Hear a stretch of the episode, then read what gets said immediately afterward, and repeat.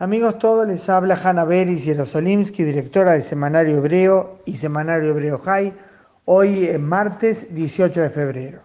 Faltan ya menos de dos semanas para las elecciones y sinceramente no se siente ni entusiasmo ni drama. Los sondeos vaticinan una situación muy similar a la actual, con una pequeña diferencia en la cantidad de escaños, pero lo central es que ninguno de los grandes partidos, Cajol Laván de Benny Gantz y el Likud de Netanyahu están, según estas encuestas, en posición de formar gobierno. Debo corregirme porque dije recién sin drama. En realidad hoy sí hubo, al menos por un corto tiempo, un drama, cuando se anunció que el juicio al primer ministro Benjamin Netanyahu comenzará el 17 de marzo a las 3 de la tarde, o sea, dos semanas después de las elecciones.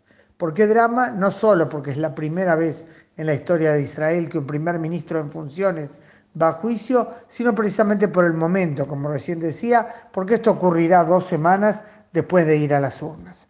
Benny Gantz, que quiere, como ustedes bien saben, suceder a Netanyahu en el cargo de primer ministro, dijo hace pocas horas que esto es un día triste para el Estado de Israel y sus ciudadanos.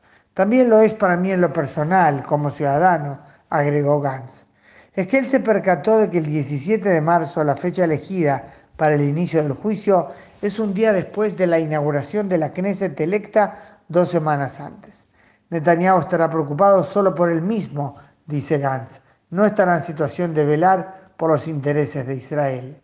Además está decir que hay quienes piensan en forma totalmente distinta y consideran que nadie es más capaz que Netanyahu para atender todo lo necesario, los temas de seguridad, economía, temas generales de Israel y el juicio. Es oportuno recordar que Netanyahu es inocente en tanto no haya sido demostrado lo contrario. Por ley, Netanyahu no tiene obligación ninguna de dimitir a menos que sea hallado culpable por una instancia ante la que ya no hay apelación. O sea, puede ir a juicio siendo primer ministro sin problemas, sin, bueno, no sin problemas, pero sin tener que dimitir.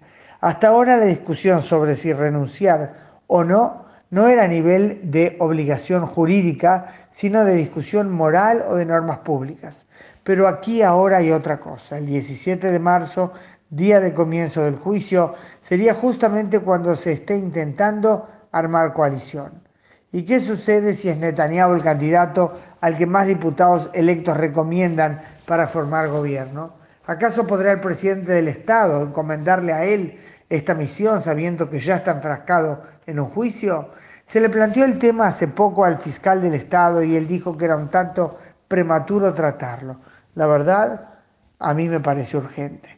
Mientras tanto, el primer ministro Netanyahu invitó a Benny Gantz, su adversario, a un debate televisivo.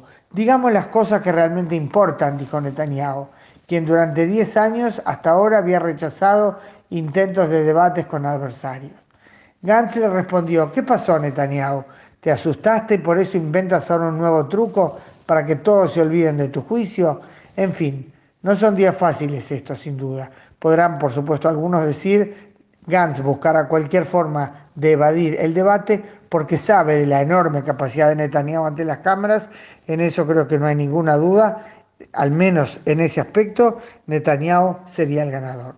La pregunta es, por supuesto, también de contenido y cómo eh, se lleva a cabo una discusión sobre los temas que deberán ser aquellos en los que piense el pueblo al ir a las urnas.